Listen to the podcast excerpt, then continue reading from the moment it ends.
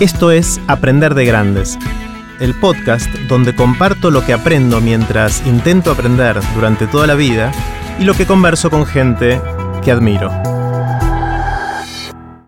Esta es la tercera y última parte de la conversación con Pablo Boskowski en la que le hago el bombardeo típico de preguntas de Aprender de Grandes. Pueden ver los links relevantes de este episodio en aprenderdegrandes.com barra Pablo. Los dejo con Pablo.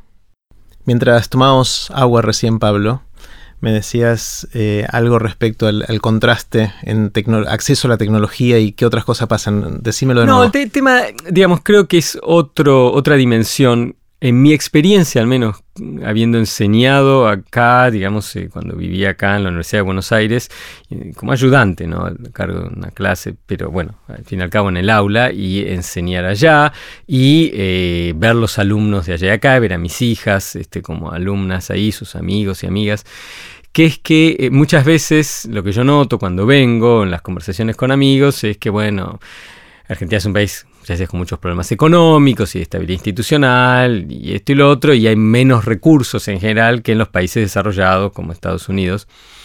Lo cual es cierto que hay menos recursos, pero a veces tener menos recursos hace que la gente eh, desarrolle soluciones más creativas, desarrolle su creatividad y aproveche más intensamente lo que tiene que en situaciones en las cuales están acostumbrados a tener muchos recursos y saben que esos recursos van a existir siempre.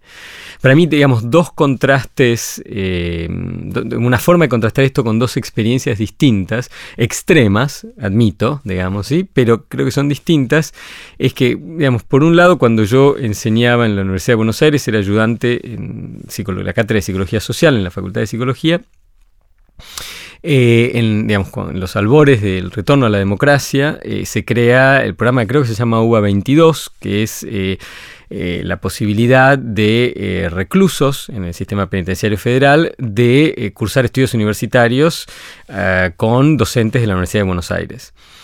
Eh, un programa realmente fantástico. Creo que sigue hasta hoy en día, no lo sé a ciencia cierta. Después se llamó CUD en algún momento, que era el Centro Universitario Devoto, me parece. Puede ser, sí. o algo así. La verdad que no me acuerdo, hace muchos años. Eh, yo me ofrecía a dar la clase ese semestre, digamos, en lugar de ser ayudante en la, UBA en psicología, en, la sede este, en psicología, me ofrecí eh, a dar clase en Devoto, creo que era. Eh, fue hace mucho tiempo y fue una experiencia sumamente enriquecedora y única en mi vida como. O sea, los presos eran tus estudiantes. Sí, yo tuve como estudiante Alejandro Puccio ah, este, y a uno de los hermanos Joclender, no me acuerdo cuál, junto con otras personas de, menos notoriedad, digamos. Em, y nada, yo era muy joven, digamos, estaba en mis veinte y pico. Em, y lo que yo me acuerdo hasta el día de hoy es que la dedicación a aprender, ¿sí? Era increíble. Pero absolutamente increíble, porque para ellos realmente el momento de la clase era quizás su único momento libre interno, si se quiere, ¿no? Este, y una ventana al mundo que de otra manera no tenían. Ahí la, escasez es extrema, digamos. Absolutamente extrema absolutamente extrema. Incluso la biblioteca a la que ellos tienen acceso es mínima, por ejemplo. Este, y los diálogos eran sumamente enriquecedores. Y uno lo contrasta con, yo enseño en una universidad este, maravillosa, realmente con increíbles colegas, increíbles alumnos, eh, muchísimos recursos, unas 10 universidades más ricas de Estados Unidos. enseño un curso de licenciatura todos los años sobre sociología del periodismo en Internet. Durante los primeros años, digamos, un curso para estudiantes de último año últimos dos años, digamos, de la licenciatura, optativo, o sea, no tiene obligación de estar ahí. Es un curso de investigación donde leemos, no leemos manuales, leemos los artículos académicos entonces, claro, para cada temática, digamos, yo elegía un artículo, por ejemplo, hablamos antes de la concentración de la atención, entonces elegía un artículo, pero hay como 20 más que son interesantes. Entonces yo hacía una selección de 5 o 6 y decía, bueno, si les interesa más saber del tema, ¿sí? este, estas son 5 o 6 lecturas no, alternativas, extra, que pueden hacer y si quieren los discutimos en la clase. Durante los primeros años hice eso, después dejé de hacerlo porque nunca ningún estudiante leyó ninguno de esos textos. Entonces, si uno contrasta, no, porque claro, los textos están siempre ahí, el profesor está siempre ahí, y ellos deben pensar que, bueno, si les interesa algo, me mandan un mail y yo los recibo en mi oficina y charlamos y les recomiendo, lo cual es cierto. Pero el contraste entre muy, muy pocos recursos, ¿sí? y la dedicación y la pasión y la intensidad con la que se abocaban al conocimiento y enormes recursos y hacerlo bien, porque lo hacen bien y son inteligentes, tienen buenas notas, pero hacerlo, digamos, con muchísima menor intensidad y dedicación, marca que muchas veces los recursos no, no son todo y que en cierto sentido a veces no son una bendición, sino que son un problema. ¿No? Este, claro, esto no significa que, bueno, entonces está bueno seguir teniendo problemas económicos o institucionales, no, no lo está bueno. Pero también el pensar un poco, demitificar algunas cosas y descaricaturizar y pensar que muchas veces la... Mm, ¿no? las ausencias este, y las privaciones a veces llevan a que los individuos y las sociedades desarrollen este, estrategias creativas y compensatorias que no existen en otros casos. Está genial. Quiero hacerte, Pablo, un bombardeo de preguntas. Son preguntas cortitas, pero la respuesta puede ser cortita o larga, lo que vos tengas ganas. Eh, ¿Sobre qué cambiaste de opinión recientemente? ¿Qué es algo que tenías cierta opinión y pasó algo que te hizo cambiar de opinión? Ok.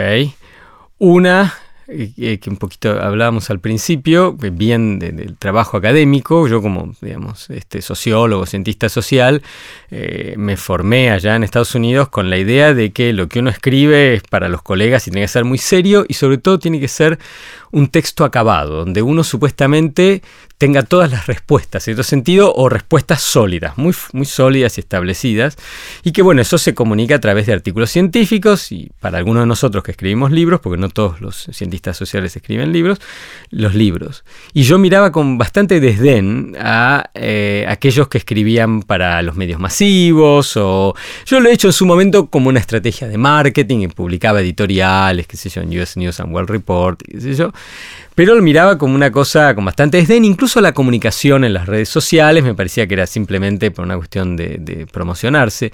Y hace un año, con una ex alumna mía, que ahora es profesora de la Universidad de San Andrés, lanzamos un centro conjunto de investigación sobre medios de sociedad en Argentina, em, en el cual tenemos una página de web y además tenemos un canal en YouTube y Facebook y Twitter y hacemos un informe mensual sobre la agenda noticiosa y temas que le interesan a la gente y sacamos eh, artículos más masivos. Y lo que yo me di cuenta, y fue un aprendizaje muy fuerte para mí, es que son, no son formas menores de escritura, son formas distintas de comunicar que te generan espacios de conversación distintos El pensar, eh, digamos, el posteo en Twitter, incluso no como algo donde yo te digo algo que me conviene a mí, sino yo posteo algo como para iniciar una conversación o compartir una conversación en curso y contribuir de esa manera eh, a, em, digamos, el bien común, este, entendido por el conocimiento común. O em, nosotros sacamos el viernes un artículo en la revista Anfibia sobre los hallazgos iniciales y preliminares de una investigación en curso realmente bien preliminares, pero lo hicimos adrede porque creemos que tenemos algo para comunicar y sobre todo para ver qué reacción tiene la audiencia, el público, ¿no? Em, cosa que yo, si vos me decías hace cinco años, decía, no, yo hasta que no la tengo toda totalmente cocinada jamás. Y la verdad que es un proceso sumamente enriquecedor. Hemos recibido un montón de respuestas y de comentarios, este, algunos, digamos, bastante críticos. Yo entiendo, está bien, tienen su, punto de vista, no lo comparto. Otros bastante críticos y constructivos, realmente muy interesantes que a nosotros nos hacen pensar cómo ir, digamos, cambiando, agregando algunas cosas en la investigación. Y es interesante porque vos decís aprender de grande. Yo ya tengo 50 años, hace 15 que soy profesor de esto, este, uno podría decir que yo voy a repetir lo mismo que venía haciendo. En realidad es mucho más interesante experimentar y aprender otras cosas. Este, yo realmente incluso, nosotros ahora estamos escribiendo con una de las investigaciones también en curso, nuestro primer artículo este, académico, y la forma eh, que lo escribimos, sobre todo el argumento, es en parte influida por los intercambios que hemos tenido en estas formas más parciales de escritura. Ah, es, increíble como esto eh, pasa en un montón de ámbitos. Obviamente pasa en la ciencia social, como vos describís. Eh, pasa también en, las ciencias más naturales, eh, la biología, la física, la, matemática, en la cual cada vez es más la cantidad de gente que se convence de la importancia de difundir lo que hace para generar estas conversaciones, para que, para que tenga impacto lo que hace, no solo en el ámbito científico, sino en el resto de la sociedad, que a veces son impactos indirectos, ayudar, por ejemplo, a desarrollar el pensamiento crítico o ese tipo de cosas. Y también pasa en la creación artística por ejemplo, hablando con, con Hernán Casiari, él me contaba que, el gran cambio que le pasó cuando empezó a escribir su blog eh, a principios de los 2000, eh, haciéndose pasar por, por, otra gente, es que él tenía feedback inmediato y, el escritor del pasado tenía que escribir toda una novela o una serie de cuentos y recién cuando lo publicaba más tarde quizás se enteraba de algún lector que lo leyó y se lo cruzaba en la calle, mientras que en el mundo de Internet es una conversación instantánea, inmediata, constante, que no solo genera las conversaciones, sino que enriquece tu propio trabajo, como en Absolutamente. yo, yo, creo que es, absolutamente como decís, y me parece que hay dos, eh, dos temas que se desprenden de eso que son muy importantes, y yo lo veo en, en mi propia, digamos, trayectoria, algunos años, pero en cambio yo al principio tenía mucho miedo, no me roben la idea. Claro. Y ahora digo, la idea no es, o sea, la idea está dando vueltas, yo le pongo un nombre y está bueno que la idea sea para todos, no solo que me enriquezca a mí. Quizás, claro, yo ya, digamos, tengo cierta trayectoria, seguridad de empleo, qué sé yo, entonces por eso puedo decir eso. Pero aún así es un cambio. La otra cosa que yo creo que a mí me marcó muchísimo en eso, eh, cuando yo era profesor de MIT, la persona que era presidente, eh, Chuck Vest, que no sé si estaba de presidente cuando vos eras estudiantes, claro, falleció hace poco. Eh, a mí él, hubo algo que hizo que me marcó enormemente como eh, académico, como persona, cuando empieza a surgir la posibilidad de, digamos, llevar el aula al mundo a través del Internet, el aprendizaje online, lo que hoy es Khan Academy, edX y todo eso. Antes de que todo esto surgiera, había muchísimo interés en las universidades por monetizar esto, por comercializar esto. Y lo que hizo Chuck fue hablar con el presidente del Mellon Foundation y le dijo, mira, yo creo que esa es la manera absolutamente equivocada de hacerlo, porque eso cierra el conocimiento que nosotros hacemos para aquellos que pueden pagar. Yo creo que el conocimiento nuestro tiene que ser un regalo hacia el mundo. La frase de él es MIT's knowledge is a gift to the world. ¿Sí? Y por ende, nosotros lo que tenemos que hacer es lo opuesto, es agarrar y darle este conocimiento a todos.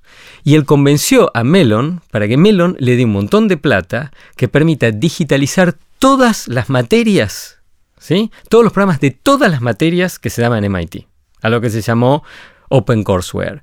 Pero la idea de que aquellos que estamos en, situación de privilegio, ¿sí? educativamente, por ejemplo, yo que, tengo un trabajo bárbaro, que en una universidad con un montón de recursos, etc., es en parte nuestra obligación compartir y dar, no quedarnos con eso. Es por eso, por ejemplo, que en el centro que tenemos acá en Argentina, todos los datos, no, las investigaciones publicadas, sino los datos en sí, son de acceso público bajo licencia Creative Commons.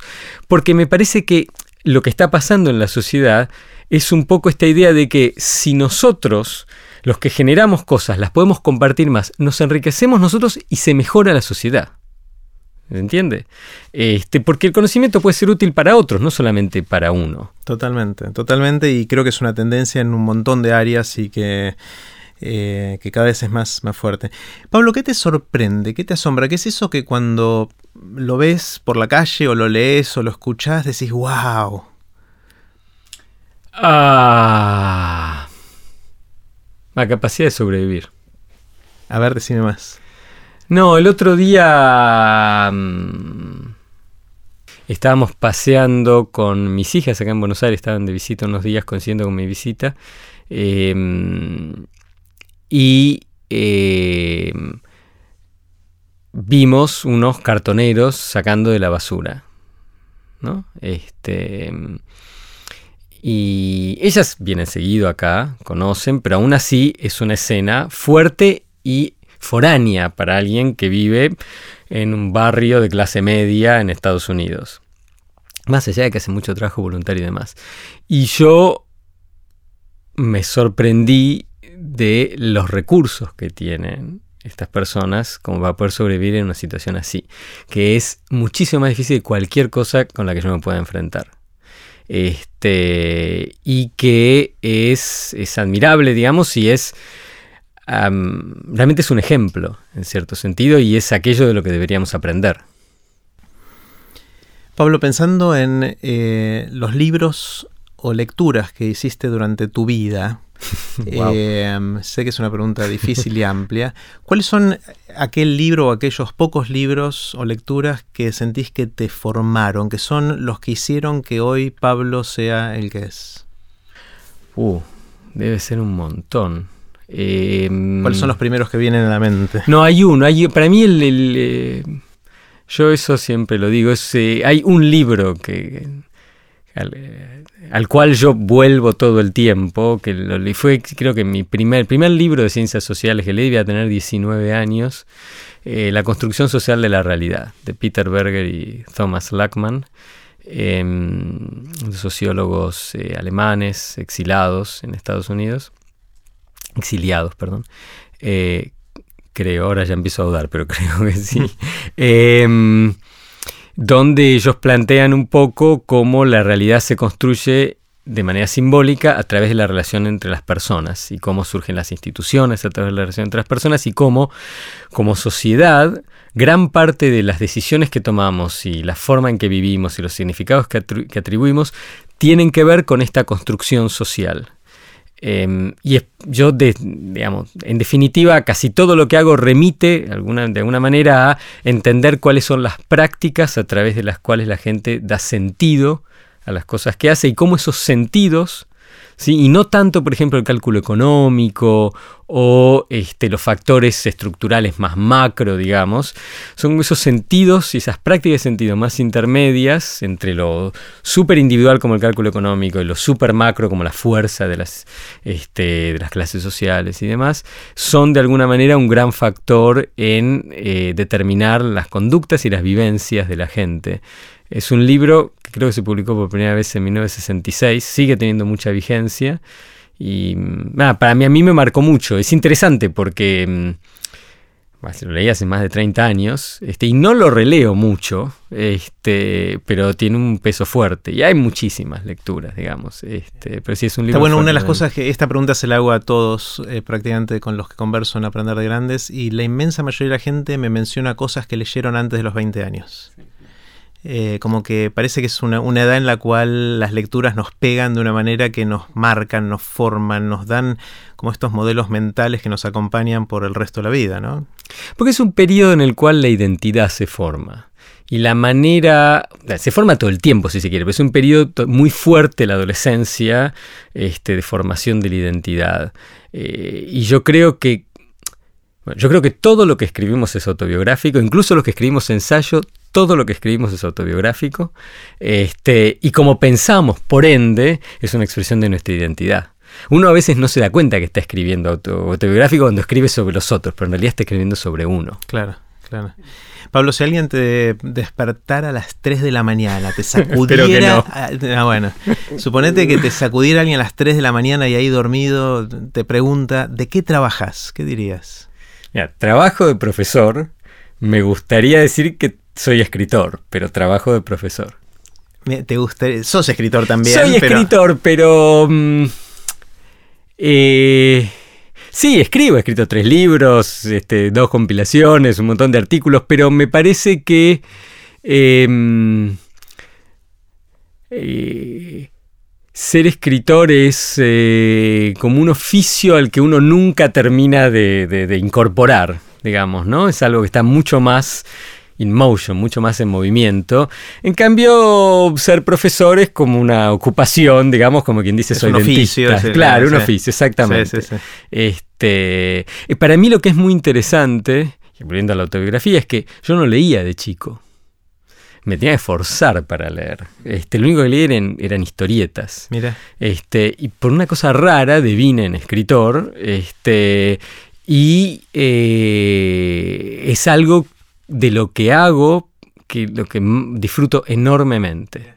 Sí, en la escritura, este, sobre todo la escritura de libros, eh, escribir un libro es un proceso muy especial, digamos, eh, incluso físicamente es un proceso muy especial. y es algo de lo cual yo disfruto enormemente, que no puedo hacer todo el tiempo porque es muy desgastante. Este, pero sí, eh, tiene que ver, digamos, con muchas cosas, supongo. Pero así que sí, diría que soy profesor y que me gustaría algún día ser escritor. Exacto. Eh, viste que cuando uno se reúne con amigos o con familia, eh, está en la sobremesa y, se cuentan anécdotas. O sea, no sabes lo que me pasó el otro día, o te conté la de esa vez que encontré no sé qué. Sí. ¿Vos tenés anécdota? ¿Cuál es tu anécdota? ¿La anécdota que más repetís, la que más te gusta, la que sentís que te identifica de alguna manera? Eh,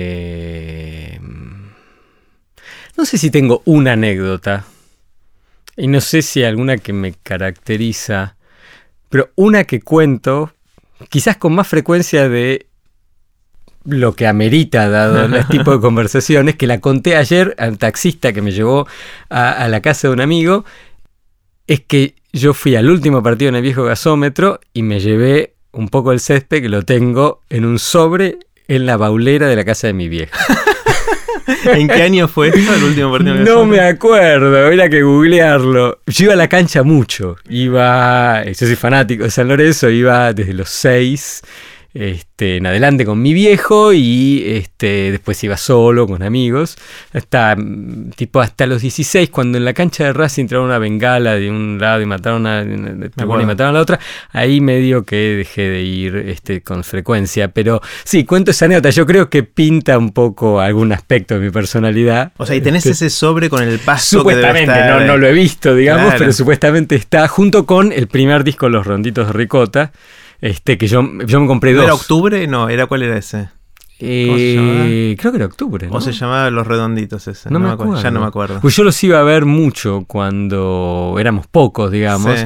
Este, cuando salió el disco yo no lo podía creer. Entonces pensé que era un coleccionable y me compré dos. Uno que escuchaba y uno de que hay uno que está guardado en la baulera. Yo me acuerdo, ahora que me decís, me acaba de venir una memoria de cuando tenías 12 años. Eh, puede ser falsa la memoria, con lo cual vos me la vas a refutar o no tengo esta sensación de que vos te comprabas los discos, los long plays, y los grababas en cassette y te guardabas el disco para que quede impoluto. ¿O no? ¿O lo inventé eso? No, con alguno que otro, no. Lo que sí, lo que. A ver, yo, a mí me encanta. Me encanta la música, no, no sé tocar instrumentos, no tengo la paciencia de aprender un instrumento, pero pasaba mucho tiempo eh, y sigo, sigo pasando mucho tiempo escuchando música.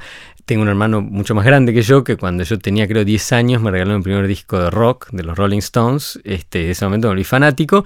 Y yo con la semanalidad que me daban a partir creo que de los 11, 12, este, eh, la mitad me la gastaba en discos. Iba siempre, había una disquería en Santa Fe, entre Callao y Riobamba, exactamente a la vuelta del Pellegrino, al que yo iba mucho. Em, y sí, algunos eh, coleccionables tenía y lo que eh, hacía mucho, que se llama mixtapes, ¿no? Grababa muchos cassettes. Este, pero no, de aquella época está el sobrenombre Lechuga, pero eso es otra cosa porque tenía un equipo de gimnasia verde. Exactamente, exactamente.